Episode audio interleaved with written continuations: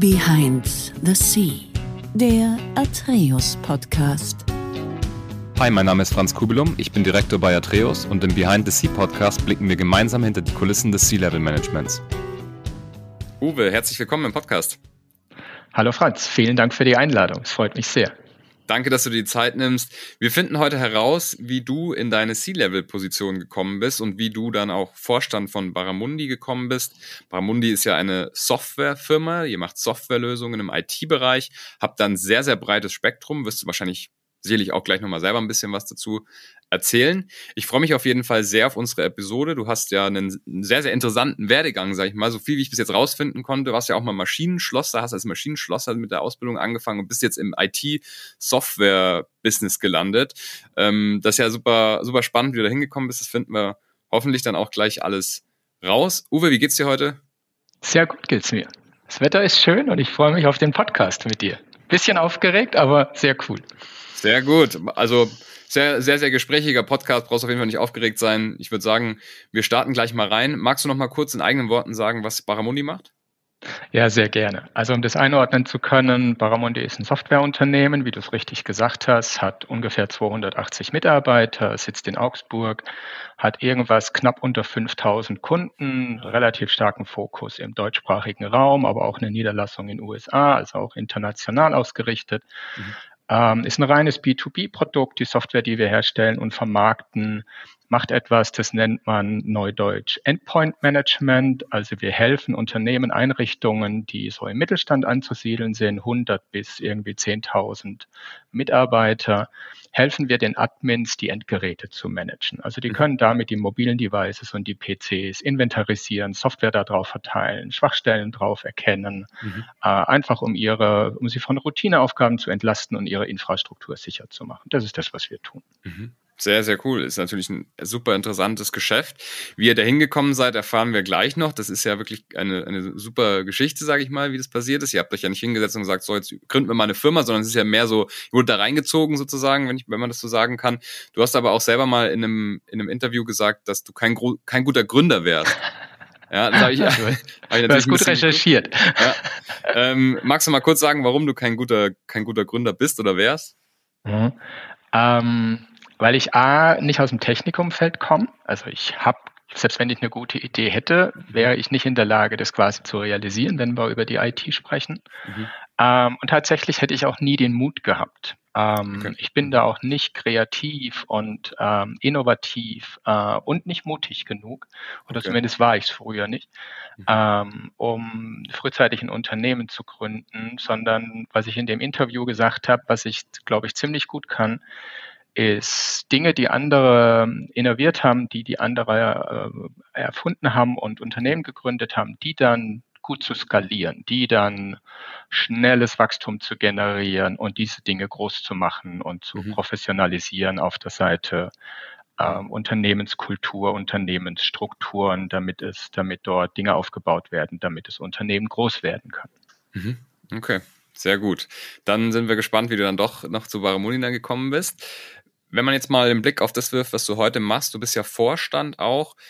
Hier hören natürlich viele Leute zu, die auch Kollegen und Kolleginnen von dir sind, die, die, die selber am C-Level tätig sind, die wissen das vielleicht, aber können wir vielleicht nochmal so ein bisschen differenzieren, was der Unterschied auch ist, wenn man operativ im C-Level ist und wenn man dann im Vorstand ist, was das einfach von dem Aufgabenfeld nochmal so ein bisschen anders ist. Du meinst jetzt verglichen mit einem Geschäftsführer in der GmbH? Genau. Ähm, naja, du hast in einer Aktiengesellschaft und bei Vorständen reden wir halt von Aktiengesellschaften, die müssen nicht zwingend börsennotiert sein, aber es sind halt dann Aktiengesellschaften, mhm. ähm, einen deutlich größeren Overhead gegenüber einer GmbH, also mhm. Dinge, die du halt einfach berichten musst gegenüber Aktionären, aber auch gegenüber äh, offiziellen äh, Einrichtungen, Dinge, die du halt einfach kommunizieren musst, dokumentieren musst. Mhm.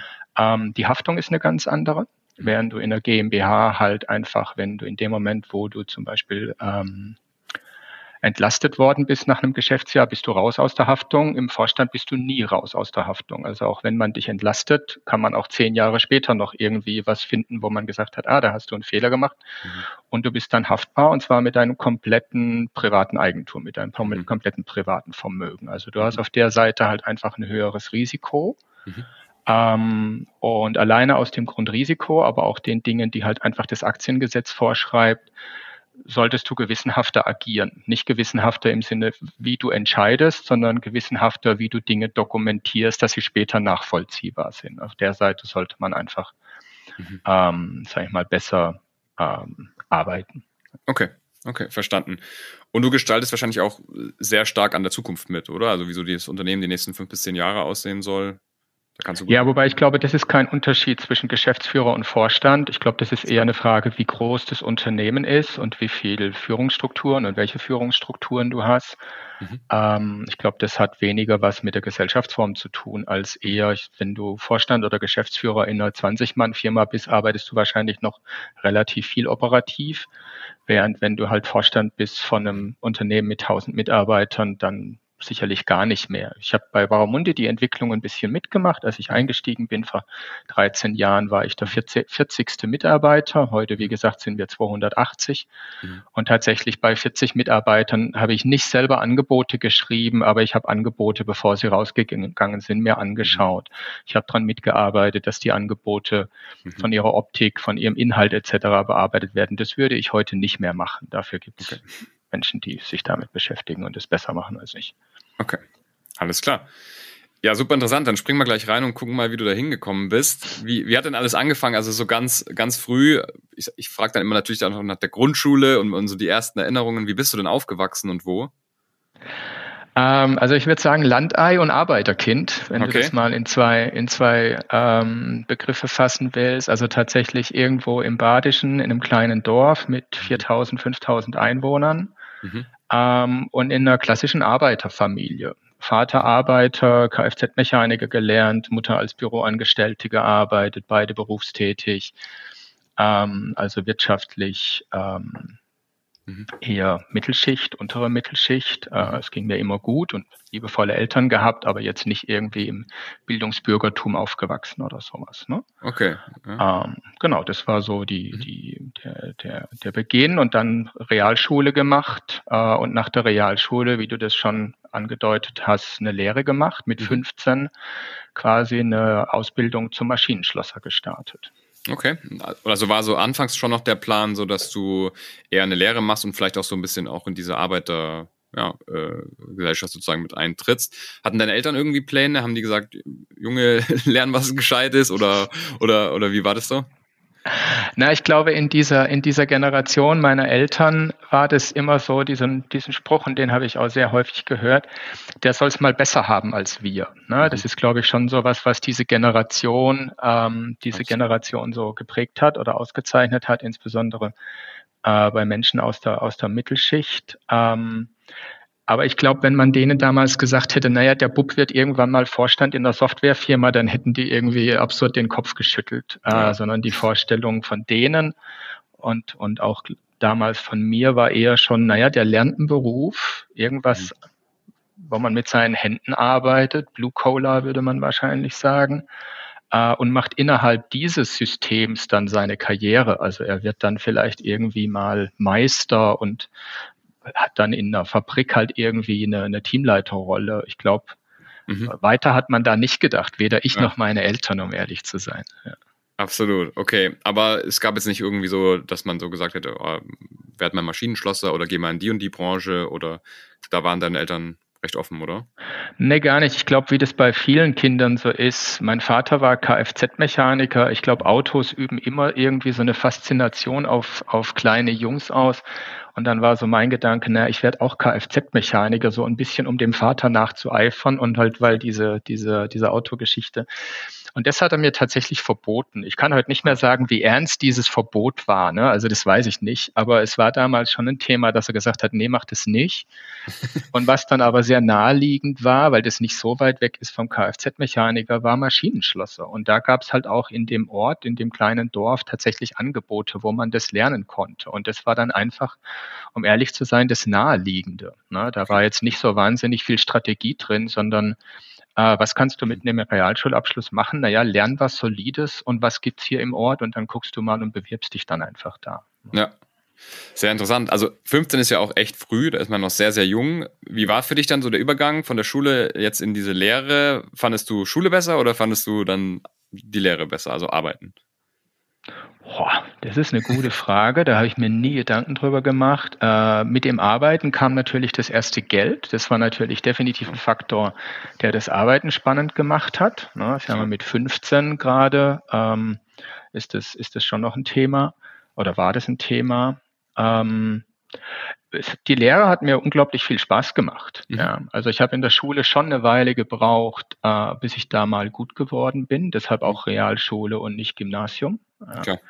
Ähm, gegen Ende von der Realschule war ich dann schon immer, immer sehr, sehr gut. Ähm, aber ich habe halt eben, ich war so ein Spätzünder, würde ich mal sagen. Mhm. Ähm, und dann von dort rauszukommen und in die Ausbildung zu gehen, hat mir schon Spaß gemacht. Also ich hatte da Spaß dran zu arbeiten und mhm. Hatte dort auch das Glück, dass ich einen Ausbilder hatte, der offensichtlich früh etwas in mir gesehen hat und mir schon früh das Ding mitgegeben hat, ey, du musst mal mehr machen als nur die Ausbildung. Oh, interessant. okay. Das war tatsächlich jemand, der in diesem, in dieser beruflichen Entwicklung von mir einen sehr frühen positiven Einfluss genommen hat, weil er mich aus diesem Ding, naja, du machst jetzt deine Ausbildung und dann guckst du mal, was passiert, schon einen Impuls gesetzt hat. Hm, Uwe, denk mal drüber nach, eigentlich kannst du mehr als jetzt dein Leben lang Maschinenschlosser zu, zu sein. Okay, das ist interessant. Äh, also solche Leute zu finden, ist ja ist schwierig, weil mhm. er ist ja selber Maschinenschlosser. Also es wäre ist ja ein bisschen so zu sagen, auch wieder zu sagen, mach mehr als ich mache sozusagen. Ja, ja, das war sehr spannend. Okay, und du hast dann die Lehre gemacht. Wie, wie lange? Die ging wahrscheinlich auch so drei Jahre, oder? Ja, genau, die geht normal dreieinhalb. Ich habe die dann verkürzt, weil ich halt so gut war, ja, äh, mhm. in der Schule da ziemlich gut durchgestartet bin, durfte die dann verkürzen, habe nach drei Jahren meinen Abschluss gemacht und wusste zu dem Zeitpunkt dann tatsächlich schon ziemlich sicher, dass ich danach jetzt nicht 20 Jahre lang als Maschinenschlosser arbeiten möchte. Mhm. Ähm, und habe mich damals dann in so einem naja, ich, ich, ich sage es jetzt Streit, aber ich meine das im positiven Sinne, in so Zwiegesprächen mit dem damaligen Ausbilder eben ich dann gesagt, naja, dann mache ich den Meister und er so, nee, du musst mehr machen als Meister. Okay. Dann habe ich gesagt, na dann mache ich den Techniker und er dann, nee, du musst mehr machen als den Techniker, du musst studieren. Mhm. Und das konnte ich damals halt gar nicht einordnen, weil das, äh, es niemand im Umfeld gab, der studiert hat. Ja, es gab mhm. niemand in der Familie, den ich da als Beispiel gehabt hätte. Mhm. Und das hat schlicht und ergreifend auch ein wirtschaftliches Problem war dann, ich hatte kein Geld zum Studieren und meine Eltern hätten mir das nicht finanzieren können. Ne? Okay. Und er hatte dann so Ideen wie, naja, dann geh doch zum Bund, dann geh doch zur Bundeswehr und verpflichte dich da zehn Jahre und dann kannst du darüber quasi dein Studium finanzieren und sowas. Mhm.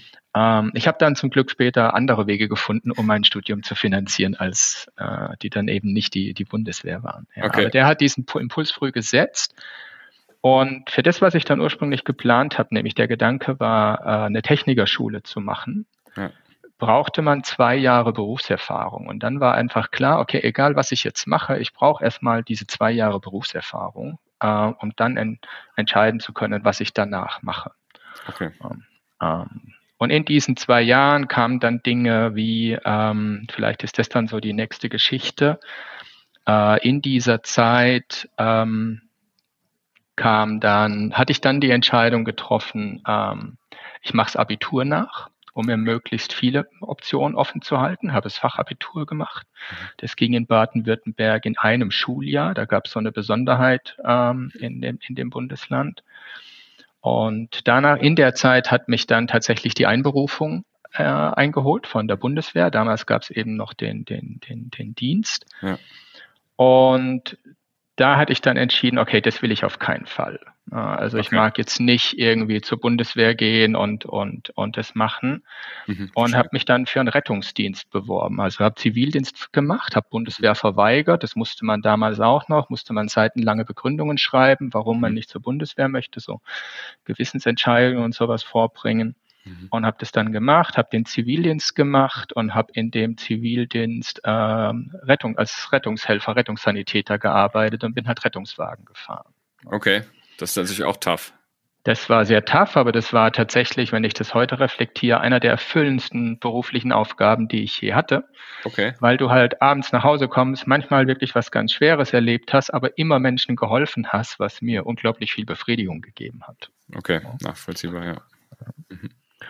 Und dann, dann hatte ich wieder was sehr Glückliches. Es ist wieder ein glücklicher Umstand äh, gewesen. Ich hatte eine Freundin zu der Zeit, die hat in Gießen studiert und die kam irgendwann und sagte, du, in Gießen gibt's ein Studium, äh, das nennt sich Medizintechnik. Und diese Medizintechnik ist doch was, was diese Medizin, was du jetzt gerade als Rettungssanitäter machst, mit dem Maschinenschlosser, der du ursprünglich bist, ziemlich gut verknüpft, wäre das nicht was für dich. Ah, okay. Und tatsächlich bin ich dann nach Gießen gegangen und habe dort an der Fachhochschule Medizintechnik studiert. Nicht schlecht. Ja. Und in der Zwischenzeit hatte ich halt so viele quasi Berufsjahre, dass man ein sogenanntes elternunabhängiges BAföG bekommen hat. Ah, okay. Mhm. Was damals bedeutet hat, du bekommst automatisch den BAföG-Höchstsatz, was damals, ich glaube, 990 D-Mark oder irgendwie sowas waren. Aber das hat dann schon gereicht, um mir irgendwie ein Studium zu finanzieren mit mhm. noch ein bisschen nebenher arbeiten. Ja, okay. Und mit dem nebenher arbeiten und mit dem elternunabhängigen BAföG konnte ich mir dann tatsächlich das Studium leisten. Okay, perfekt. Also doch noch einen anderen Weg gefunden, der, mhm. der irgendwie besser gepasst hat. Sehr interessant, ja. Also natürlich trotzdem dieser, sag ich mal, also ja, dieser Umweg, ein bisschen diesen Umweg gegangen, aber am Ende des Tages äh, war es wahrscheinlich sogar der bessere Weg, oder? Für dich? Ja, glaube ich schon. Retrospektiv gesehen, definitiv, ja. Okay. Und ähm, wie war das dann, sag ich mal, in dieser Zeit, wo du dann als Rettungssanitäter und auch äh, studiert hast? Hast du da schon irgendwie Entwicklungen oder, sag ich mal, ging es da schon so ein bisschen in Richtung Software? Noch gar nicht, oder? Wahrscheinlich. Null. Null. Also ich hatte im Studium irgendwie so einen Basic-Programmierkurs oder sowas, aber vergiss es, ja. Also ja, gar nicht. Auch heute, ich bin niemand, der programmieren kann und ich stelle mich auch extrem doof an, meinen Rechner einzustellen. Also ich habe keinen IT-Skill. Ne? Das okay. definitiv nicht. Mhm. Aber ich verstehe, glaube ich, ganz gut, wie Softwareunternehmen geführt werden mhm. können, sollten, damit sie erfolgreich sind. Okay, das ist spannend. Das, ich habe das auch vorgelesen, da so ein paar Themen, wie du über, über die Führung sprichst. Da können wir bestimmt zum, zum Schluss in unserem letzten Teil noch ein bisschen drüber sprechen. Ähm, aber wie ging es denn dahin? Ich meine, du hast dann später auch noch als, als Berater eine Zeit lang gearbeitet und warst dann im Vertrieb. Also sprich, nach dem Medizinstudium, Medizintechnikstudium ging es dann erstmal war das dann der direkte Schritt, in die, in die, als Consultant zu arbeiten? Na, da wusste ich tatsächlich am Ende vom Studium gar nicht, was ich eigentlich machen will. Ne? Okay. Mit diesem Studium kannst du klassischerweise in den Vertrieb gehen für Medizintechnikgeräte, also Beatmungsgeräte, Röntgengeräte verkaufen für Unternehmen wie Philips oder Siemens oder GE mhm. oder was auch immer. Ähm, oder du kannst quasi in den Support von diesen Geräten gehen, also diese Dinge reparieren, wenn du so möchtest. Mhm. Ja.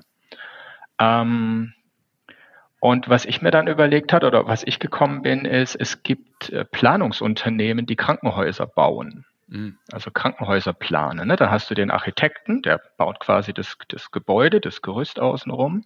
Und du hast da so Fachplaner, das kennen wir alle für Elektrik oder für Sanitär oder für Lüftung.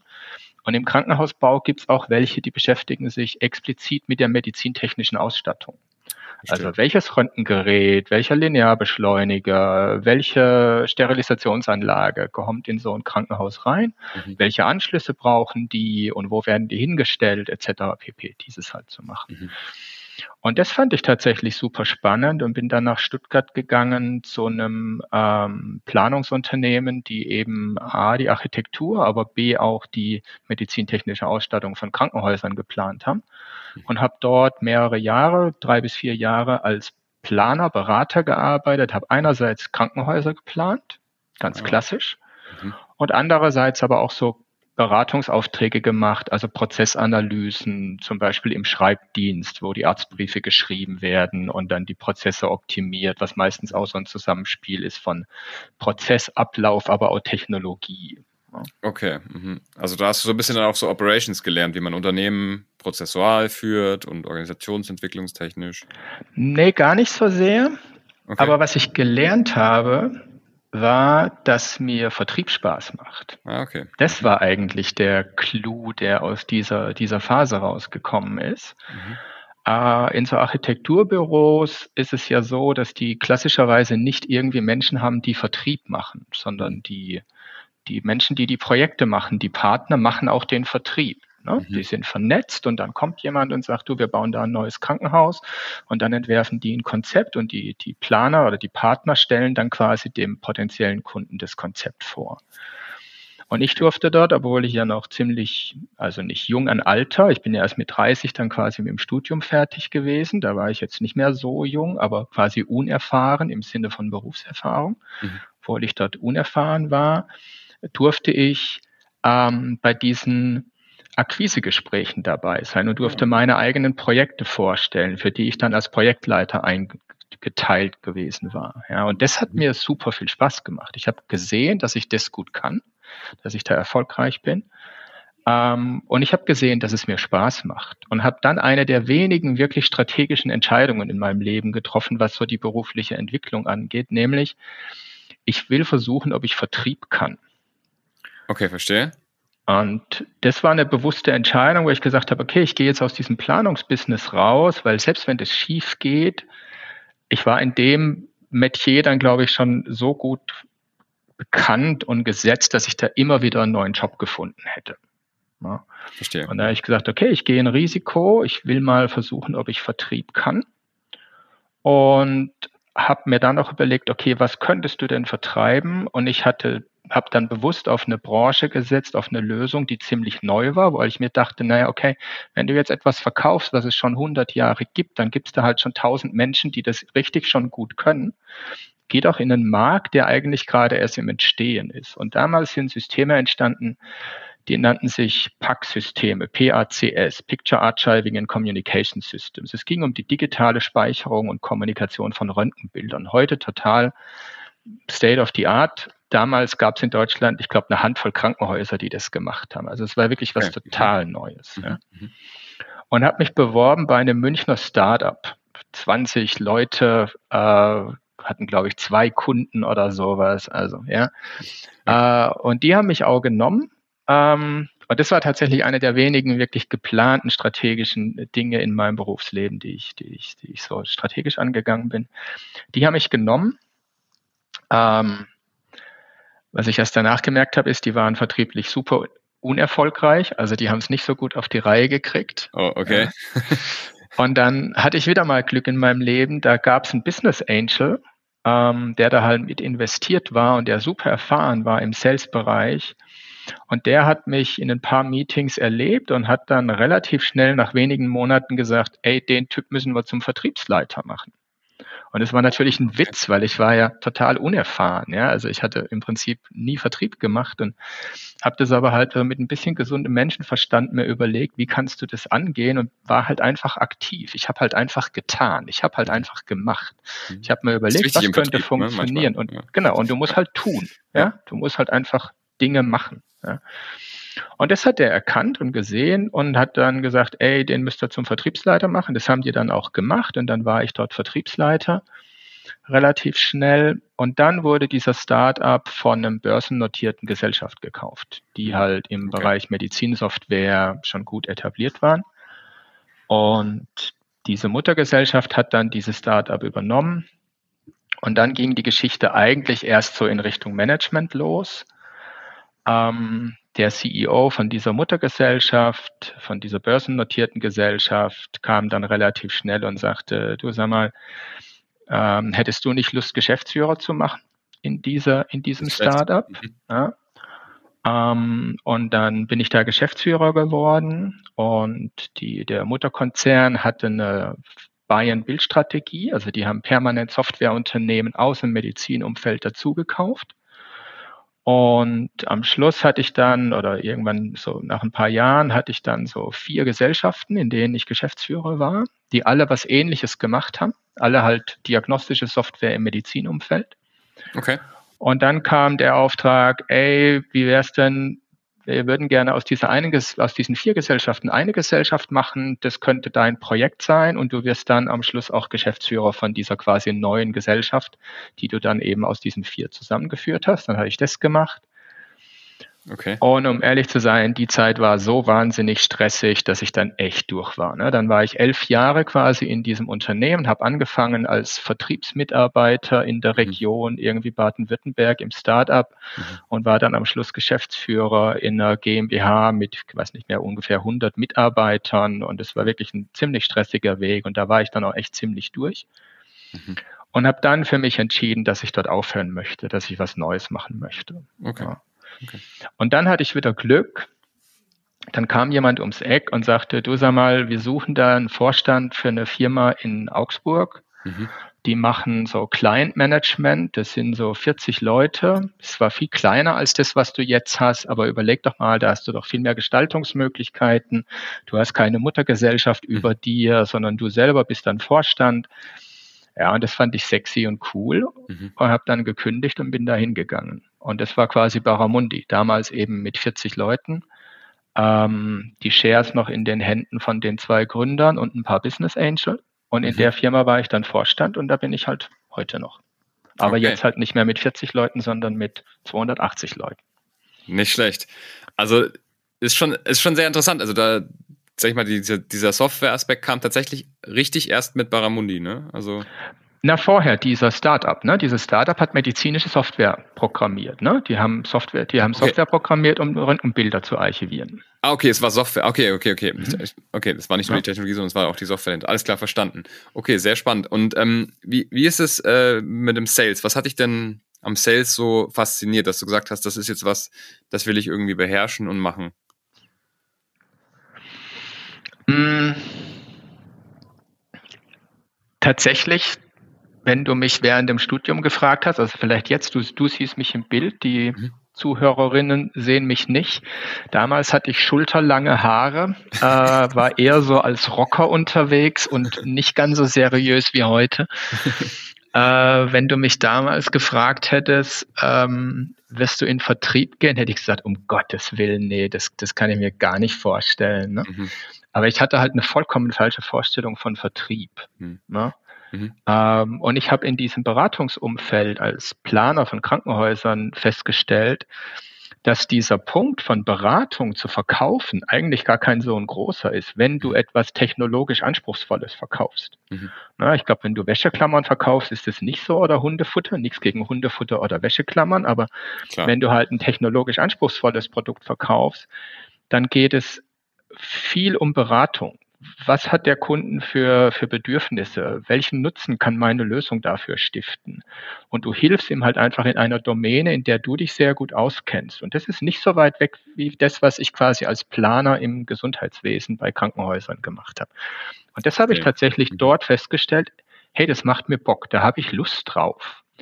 Und ich bin schon jemand, der extrem erfolgsorientiert ist, der gewinnen will, der, der Bock hat, der total schlecht verlieren kann, sondern der immer Erster werden will. Und okay. dieser, dieser, dieser Moment, etwas verkauft zu haben, der ist so ein Sieg. Das ist so, wie wenn du beim Halbmarathon oder bei irgendwas durchs Ziel durchläufst, so ein bisschen. Ne? Das ja. bringt mir unglaublich viel Genugtuung oder hat mir damals ja. unglaublich viel Genugtuung gebracht. Und da hatte ich Bock drauf. Das war einfach so der Punkt. Ja. Und es ist auch unternehmerischer, sage ich mal, im Vertrieb natürlich. Ähm, wie, wie, war das für dich auch ein Punkt, dass du gesagt hast, du wolltest immer so ein bisschen diese gestalterische ähm, Freiheit und ähm, hast das irgendwie auch genossen? Nee, das kam erst später. Mhm. Diese, dieser, dieser, ich bin eigentlich am Anfang in meiner Karriere immer in die Dinge reingestolpert, hatte eher Angst, dass ich es nicht kann, dass okay. das zu viel ist, also auch das mit diesem Vertriebsleiter angeboten hat hatte ich eher fast Nein gesagt, weil ich Sorge hatte, ich kann das nicht. Auch als mir mit den Geschäftsführer angeboten habe, habe ich echt fast einen großen Fehler in meinem Leben gemacht, mhm. weil ich da auch zu deutlich gemacht habe, dass ich zu großen Respekt vor dieser Aufgabe habe und man hätte mir den Job dann fast nicht gegeben. Okay. Ähm, nee, da war ich eher so, dass ich ähm, noch nicht so sehr an mich und meine Fähigkeiten geglaubt habe. Dass dieses dass man dort wahnsinnig viele Möglichkeiten hat zu gestalten und dass das etwas ist, was unglaublich viel Befriedigung schaffen kann, das habe ich erst gemerkt, als ich in diesen GF- oder Vorstandsrollen war. Ah, okay, verstehe, verstehe. Okay. Ja, also wahnsinnig interessanter Werdegang, muss ich schon sagen. Ähm, Habe ich, hab ich mir ja im Vorhinein schon gedacht. Wie sieht denn jetzt so ein, so ein Tag bei dir aus? Führ uns mal durch so ein Day in the Life of Uwe durch. Also wann stehst du auf? Wann fängst du dann an zu arbeiten, wann gehst du ins Bett, wie viel Schlaf kriegst du, so, das würde mich alles sehr interessieren. Mhm. Ähm, aufstehen, irgendwann je nachdem, wann dann tatsächlich das, der, der, die ersten Meetings beginnen. Meistens beginnt der Tag mit Meetings, nicht immer, aber meistens komme ich gleich zu. Mhm. Äh, in der Regel zwischen 6.45 Uhr und 7.15 Uhr. Also wenn ich mhm. frühere Meetings habe, dann eher 6.45 Uhr. Wenn die Meetings erst um 9 beginnen, dann eher um 7.15 Uhr, weil ich schon diese Viertelstunde länger genieße. Ja, also die, die, die hilft mir ein bisschen. Ähm, dann habe ich eine Routine, ja, ich äh, frühstücke und zwar nur Obst, kein, kein Brot oder irgendwas in der Art, etwas, was okay. ich mir erst später angeeignet habe oder ähm, mehr auf meine Ernährung geachtet, komme ich gleich vielleicht nochmal drauf. Also ich frühstücke okay. dann Obst. Ähm, dann habe ich eine Morgenroutine, die heißt die Faszienrollen, also so mit einer mhm. Black Roll, das kennst du möglicherweise. Genau, ähm, ja. Mhm. Das dauert so 10 bis 15 Minuten und dann mache ich tatsächlich, früher hätte man gesagt Gymnastik, heute würde man sagen, ich mache Mobilitätsübungen oder sowas. Ja. Ne? So, okay, einfach, also so, so Yoga ähnlich auch, einfach so Stretching und Ja, genau. Oder? Okay. Ja, genau, okay, okay. genau. Also Yoga ohne den ähm, geistigen, spirituellen Teil, ne? sondern tatsächlich reine, reine Mobilität, aber es geht so in Richtung Stretching und, und Stabilität. Das dauert, wenn ich wenn ich es schnell mache, 20 Minuten in Summe, wenn ich mir Zeit dafür lasse, eine halbe Stunde. Äh, okay. ich schaue da davor auch in der Zeit kein Handy an, ich setze mich nicht an den Rechner, sondern ich genieße mein Frühstück, ja, ohne mich irgendwie stören zu lassen von beruflichen Aspekten schon. Ähm, lese die Zeitung, mache dann eben diese, dieses, dieses Training morgens und setze mich dann entweder an Rechner oder fahre in die Firma, je nachdem, ob ich von zu Hause arbeite oder eben in der Firma arbeite. Okay. Ähm, und mache dann erstmal meine Mails. Da gucke ich, dass ich, bevor ich ins erste Meeting gehe, mindestens so 10, 15, 20 Minuten habe, um in die Mails reinzuschauen, um zu gucken, ob irgendwas kritisch ist oder sowas, ja. Mhm. mhm. Ähm, und dann ist der Tag meistens halt getaktet mit Meetings, ähm, manchmal operative Arbeit, also operativ weniger, aber halt einfach ähm, Arbeit an irgendwelchen Projekten oder Themen. Okay. Äh, und der Tag geht dann meistens so, die letzten Meetings hören in der Regel um fünf, manchmal auch erst um 18 Uhr auf. Und dann kommt es halt drauf an, ob ich an dem Tag noch dringende Dinge habe, die ich machen muss. Kennst du, dann geht es halt manchmal länger, manchmal eben Klar. auch nicht. Ähm, ich versuche zwei bis dreimal die Woche ins Gym zu gehen. Mhm. Ähm, zusätzlich dort noch. noch ein bisschen Sport, zusätzlich noch. Okay. Ähm, und mache einmal fest die Woche Yoga mit einem Yoga-Trainer oder einer mhm. Yoga-Trainerin. Okay. Wenn ich einen üblen Tag hatte, wo ich merke, da würde ich jetzt Dinge mit in den Feierabend nehmen, ich könnte nachts nicht abschalten, dann mache ich tatsächlich auch alleine Yoga. Da mhm. geht es dann eher um den meditativen Teil, um den spirituellen Teil, weil ich da halt merke, dass ich dann die Dinge, ähm, die mich tagsüber bewegt haben und nachts mhm. oder abends belasten würden, äh, verarbeiten kann. Okay, sehr interessant. Hat sich das mit dem Sport, also gerade mit dem Gymnastikteil in der Früh, mit dem Dehnen später ergeben oder hast du es schon so mitgezogen? von, von, weiß ich nicht, von der Jugend oder so, von sportlicher Zeit? Nee, gar nicht. Ähm, tatsächlich, was ich schon früh, ich war in meiner Jugend schon, habe ich viel Sport gemacht, auch asiatische Kampfsportarten und solche mhm. Geschichten. Ähm, aber ich habe dann als, ich sag mal, als ich in, von der, von der beruflichen Geschichte in so Stresssituationen gekommen bin, ne? also wo du lange immer unter, unter, unter Anspannung bist und, und lange arbeitest und viel arbeitest. Da habe ich schon früh gemerkt, dass mir Bewegung und Sport hilft, aber ja. eher aus diesem Aspekt Stress abbauen. Also ich bin dann eher viel gelaufen, Halbmarathons gelaufen und solche Geschichten. Das hat dann aber eher den Aspekt gehabt, äh, Stress abzubauen, um runterzukommen. Okay. okay.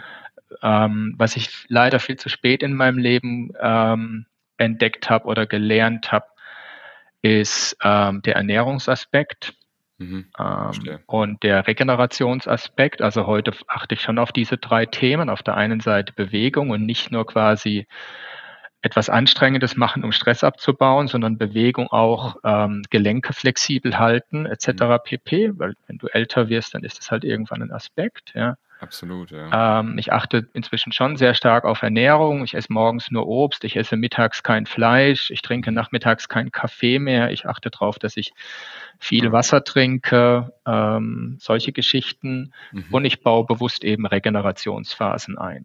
Ah, okay. Äh, lass es Yoga nennen oder äh, zwei Stunden spazieren gehen, wenn ich merke, dass mir irgendwas zu viel ist gerade. Ja. Mhm. Ähm, und meistens in den Phasen hast du ja eigentlich keine Zeit, weil wenn du die zwei Stunden spazieren gehst, dann kannst du ja was anderes Wichtiges nicht machen, aber dann Richtig. zu sagen, nee, aber diese Regeneration, diese zwei Stunden spazieren gehen, helfen mir am Ende des Tages doch mehr, als wenn ich jetzt noch die letzten fünf E-Mails bearbeite. Ja. Da habe ich zu lange gebraucht, bis ich das gecheckt habe. Ja, mm, leider. Okay, mhm, okay, ja. Ja, das ist, ist ein guter Ratschlag. Man sagt ja auch, ich glaube, es ist auch so ein asiatisches Sprichwort, dass man sagt, man ist so alt wie seine Gelenke. Mhm. Ja, wenn die Gelenke natürlich ähm, ja, also durch den Verschleiß einfach äh, ja, schwächer werden. Ich meine, wenn du dann zusätzlichen Stress noch drauf hast mit dem, mit dem Marathon- oder Halbmarathon-Themen, dann klar. Das heißt, du hast dich dann irgendwann wahrscheinlich intensiv damit beschäftigt, wie du auch mit so dieser Faszienrolle und auch mit Gymnastik, Yoga etc. halt richtig äh, um deinen Körper sozusagen kümmern kannst, oder? Ja, nicht ganz freiwillig. Da hat es einen Trigger von außen gebraucht. Ähm, ich hatte dann so irgendwie anderthalb Jahre, wo ich so ein paar gesundheitliche Themen hatte. Äh, hat, hab dann, ich habe irgendwann ähm, weiß nicht, vor vier Jahren oder sowas, einen mhm. Bandscheibenvorfall in der Halswirbelsäule gehabt. Hm, okay. Ah, das war eine super ah, schmerzhafte Erfahrung und es hat mich so ein bisschen aus diesem Ding rausgeholt. Naja, du kannst alles. Ne? Ja, so, ne? Kannst du dieses, äh, es, es, gibt ja. nichts, was du nicht kannst und es ist, ähm, da, ja, und du mhm. gehst davon aus, das kannst du auch zehn Jahre, das funktioniert alles unendlich. Da habe ich sehr hart festgestellt, dass das äh, nicht so sein muss, sondern dass es schlagartig sein kann, dass du Dinge auf einmal nicht mehr kannst und dass wenn dir in deinem Körper was nicht mehr funktioniert, dass das wahnsinnig viel Lebensqualität nimmt. Ja. Ähm, hat dann ein paar Wochen drauf, als das vorbei war, ein Tumor in der Hand, wo man lange nicht wusste, ist der gut oder bösartig. Das hat mich auch so auf das Ding gebracht. Hm, vielleicht mhm. ist dein Leben auch nicht unendlich. Ja, also mhm. vielleicht äh, ist es nicht so, dass du, keine Ahnung, ähm, ewig lange leben kannst. Mhm. Und als das durch war, da waren dann gerade so anderthalb Jahre nach dem Bandscheibenvorfall, ähm, ist mein Meniskus im Knie kaputt gegangen. Oh. Ja, und das waren so Dinge, die haben mich da zum Nachdenken gebracht und über das und dann viel Arbeit mit einem Orthopäden und, und Osteopathen bin ich auf diese Dinge gekommen. Ja, äh, mach, achte mehr auf deine Beweglichkeit, achte mehr auf dein Faszientraining, habe dann irgendwann festgestellt, dass die Ernährung da doch tatsächlich einen großen Einfluss hat auf mein Wohlbefinden ähm, und bin über diese Geschichte da reingekommen. Also nicht aus eigener, sag mal, Intelligenz so nach, ne, ich hab, ja, sondern es hat eher externe Faktoren gebraucht, die mich dazu gebracht haben. Okay, ja, aber sehr spannend. Ich meine, das ist natürlich was, wenn man das vorher schon wüsste, ne, dass das mhm. dann, dass man diese externen Faktoren dann vielleicht nicht braucht. Ja, natürlich ähm, würde man sich da, in deinem Fall ist es ja noch alles ganz glimpflich ausgegangen, glaube ich. Du hast ja jetzt irgendwie geschafft, das dann wieder umzudrehen. Aber klar, es gibt natürlich dann auch Sachen, die man, die sind irreversibel. Ne? So, so ein Bandscheibenvorfall, da muss man immer, da hat man dann immer damit irgendwie zu tun und muss sich immer so ein bisschen präventiv drum kümmern. Ja, aber sehr, sehr interessant, also auch, auch spannend. Ähm, wie ist es mit den, mit den Kampfkünsten, also mit den Sachen aus der Jugend? Machst du das auch noch jetzt oder ist das? Nee, gar nicht mehr. Nein, okay, nein, nein, das okay. habe ich irgendwann, das habe ich. Aber was schon geblieben ist, ist dieser, das war damals traditionelles Taekwondo, mhm. ist dieser Zugang eben, also was mir das damals verschafft hat, ist so dieser Zugang zu diesem Meditativen. Mhm. Weil ich eigentlich nicht so der esoterische Typ bin. Ne? Das sind eigentlich so Dinge, die ich bin eher so sehr rational und, und mhm. bin da nicht so in dieser, dieser Ecke so. Äh, und das hat mir da aber einen guten Zugang dazu gegeben. Ja. Absolut, ja. Auch das ganze Beweglichkeit und Gelenkthema ist ja auch mhm. in den traditionellen Kampfsportarten, glaube ich, ganz groß. Ne? Ähm, ja, sehr spannend. Jetzt sind wir eigentlich schon mittendrin in diesen Tipps und Tricks. Ich meine, das war jetzt ein, sehr, sehr wichtiger Tipp von dir, zu sagen, man, man, man darf sich ehrlich eigentlich nicht von den externen Faktoren und vom, von der Begrenzung, äh, sage ich mal, eingrenzen lassen, sondern man muss eigentlich selber schon präventiv dagegen angehen, frühzeitig. Was wären denn noch so so Tipps von dir, wo du sagst, wenn man einen sehr, sehr, sag ich mal, fordernden Job als Vorstand hat, als, als CSO hat, auf was achtest du noch? Was ich lange falsch gemacht habe, ich glaube, das geht vielen so. Ähm, man lässt sich fremd bestimmen. Mhm. Und ich achte heute sehr stark darauf, dass ich derjenige bin, der selbstbestimmt den Terminkalender gestaltet. Verstehe. Mhm. Ähm, weil du ja in unserer Welt mit Outlook dir jeder irgendwie Termine reinbucht. Ja. So ist es. Ähm, ja. Und da achte ich heute drauf, da habe ich im Prinzip einfach, wir reden jetzt nicht von Krisensituationen. Ne? Wenn es ja, ja. Dach brennt, dann musst du agieren und handeln und dann kannst du nicht sagen, ah, aber meine Routine ist am Montagmorgen erstmal keine Schuhfixer oder sowas. Ja, ne? Also genau. davon reden wir nicht, sondern wir reden von Phasen, in denen die Dinge einfach relativ normal laufen. Uh, und dann habe hab ich schon so Routinen und Mechanismen. Ich habe den Montagvormittag überhaupt keine Meetings. Okay weil ich bin jemand, der nicht gut ist, wenn er so den Druck verspürt, ich muss das noch machen und das noch machen, das noch machen. Das kann ich nicht gut ausblenden, sondern das setzt mich mhm. unter Stress und belastet mich. Mhm. Und ich nutze den Montagvormittag jetzt immer erstmal, um entweder die Dinge aufzuarbeiten, die am Freitag liegen geblieben sind, weil dann gehe ich entspannter ins Wochenende, weil ich am Freitagabend ins Wochenende gehe und weiß, na, ist ja kein Problem, ich kann es ja am Montagmorgen machen. Wenn du aber halt am Freitagabend etwas liegen lässt und du kommst am Montagmorgen an den Schreibtisch und dann ist da schon das erste Meeting, dann hast du halt im Prinzip so das Ding, aber ich habe ja noch die Sache von Freitag. Ja. Und jetzt habe ich den Montagvormittag im Prinzip, dass ich Dinge erledigen kann, die liegen geblieben sind, meine Woche zu planen, meine Meetings vorzubereiten. Und dann habe ich nur ein einziges Meeting am Montagvormittag. Das ist mit meiner Assistentin, wo wir gegenseitig uns in die Terminkalender gucken. Wo kannst du mir helfen? Wo kann ich dir helfen? Welche Dinge stehen diese Woche an und, und unsere Sachen zu planen? Mhm. Und dann habe ich den Montagnachmittag die ganzen Meetings mit meinen Direct Reports. Mhm. Äh, da achte ich darauf, dass nicht das eine Meeting um 14 Uhr endet und das andere um 14 Uhr beginnt, sondern dass da zwischen 15 Minuten sind, äh, dass ich Dinge noch dokumentieren kann aus dem ersten Meeting, die ich mhm. während dem Meeting nicht dokumentieren konnte, mhm. mir einen Tee kochen kann oder was auch immer erledigen und nicht quasi in das nächste Meeting schon fünf Minuten zu spät zu kommen. Mhm. Ähm, dann habe ich den Dienstag, das ist im Prinzip bei mir gesetzt mit Geschäftsleitungsmeetings, also wo meine zwei Geschäftsleitungskollegen und ich uns ab mittags zusammensetzen und über Dinge reden, wo der andere informiert werden sollte, Verstehe. Dinge zusammen diskutieren, gegenseitig challengen und das bereite ich halt am Dienstagvormittag vor.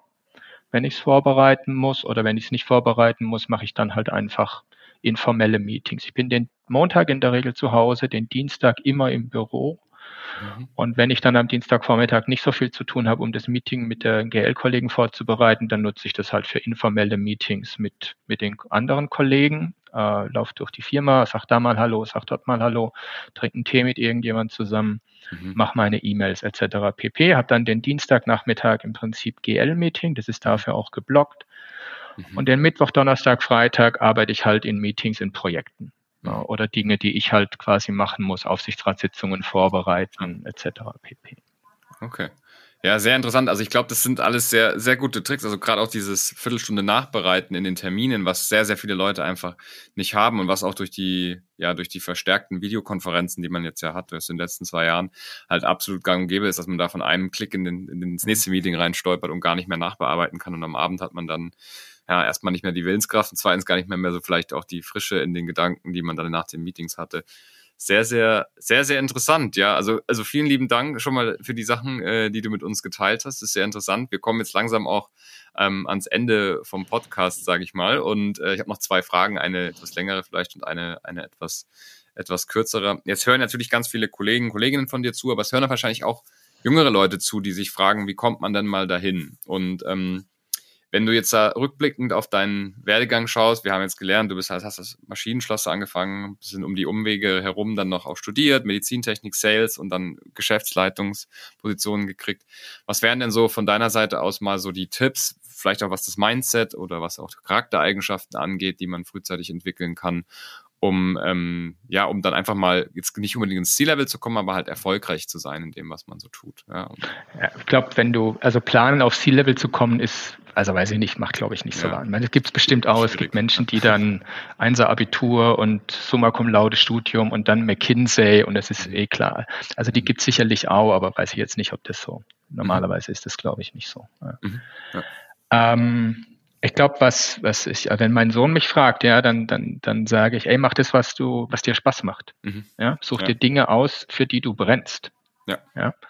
Ähm, mach nicht Dinge aus der Motivation heraus, ah, da gibt's jetzt mehr Geld oder keine Ahnung, ja, sondern such dir Aufgaben, such dir eine Profession, wo du sagst, das Thema macht mir Bock, ähm, die Dinge, die ich dort tun muss, sind Dinge, die ich gut kann und die mir Spaß machen. Ja. Ähm, das wäre das aus meiner Sicht total wichtig. Ja. Ähm, hab, hab ein offenes Auge für Opportunitäten. Ich glaube, das ist was, wo ich ziemlich gut ja. bin ähm, in Gesprächen, in Diskussionen mit äh, erkennen oder auch mit offenen Augen irgendwo über, über durch in, in Meetings sein, durch, durch über Messen laufen und mit diesen offenen Augen Opportunitäten erkennen. Das könnte etwas sein, was mir oder der Company hilft.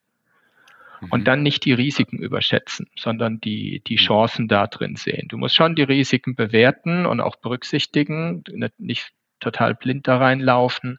Aber es gibt halt Menschen, die sehen die Risiken sehr stark und die Chancen eher immer so schwach. Ich bin genau umgekehrt, was auch nicht immer super gut funktioniert und dann brauchst du manchmal auch ein bisschen Glück.